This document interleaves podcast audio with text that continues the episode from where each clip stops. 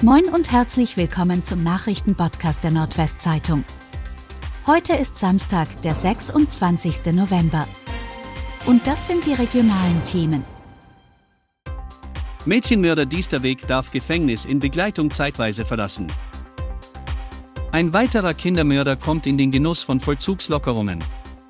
Nach Lenas Mörder und Kindermörder Ronny Rieken dürfte auch der Mörder Rolf Diesterweg begleitet und in Fesseln die Haftanstalt Zelle verlassen.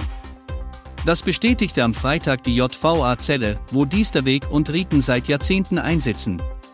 Die Ausführungen dienten dazu, dass auch Inhaftierte, die zu einer lebenslangen Haftstrafe verurteilt worden seien, den Bezug zur Außenwelt nicht verlören. Pitbull-Mischling tötet kleineren Hund. Bei einer plötzlichen Attacke in Bremerhaven hat ein Pitbull-Terrier-Mischling einen kleineren Chihuahua-Mops mit einem Biss in die Kehle getötet. Passanten und auch die Hundeführerin versuchten vergeblich, den Angreifer zurückzudrängen. Das gelang erst der Polizei, die sogar Pfefferspray gegen den Pitbull einsetzen musste. Die Beamten sicherten den größeren Hund und brachten ihn ins Tierheim. Ob der angetrunkenen Frau, die mit dem Pitbull unterwegs war, der Hund auch gehört, sollen nach Polizeiangaben weitere Ermittlungen klären. Steinhoff-Bilanzaffäre ab Frühjahr in Oldenburg vor Gericht. Die milliardenschwere Bilanzaffäre um den Steinhoff-Konzern aus Westerstede wird ab Frühjahr 2023 auch ein gerichtliches Nachspiel in Oldenburg haben. Das Landgericht Oldenburg gab jetzt die voraussichtlichen Termine für die Hauptverfahren bekannt.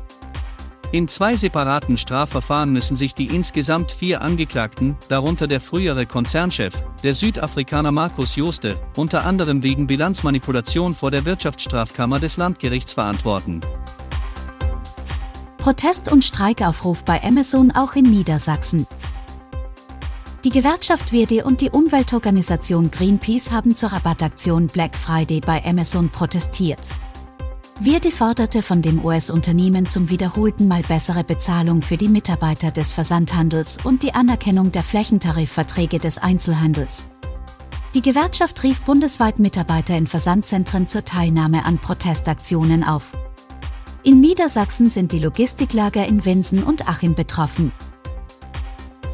Schüler bedroht Mädchen in der Pause mit Messer. Offenbar hat am Schulzentrum Bad Zwischenahn am vergangenen Mittwoch ein älterer Schüler des Gymnasiums eine jüngere Schülerin der benachbarten Oberschule während einer Pause mit einem Messer bedroht. Die Polizei und der Schulleiter des Gymnasiums bestätigten den Vorfall und ein entsprechendes Ermittlungsverfahren. Zum eigentlichen Tatablauf machte die Polizei keine näheren Angaben. Nicht völlig klar ist bislang, ob die Drohung sich nur gegen ein Mädchen richtete oder ob auch eine weitere Schülerin bedroht wurde, wie es unserer Redaktion von einem Elternteil geschildert wurde.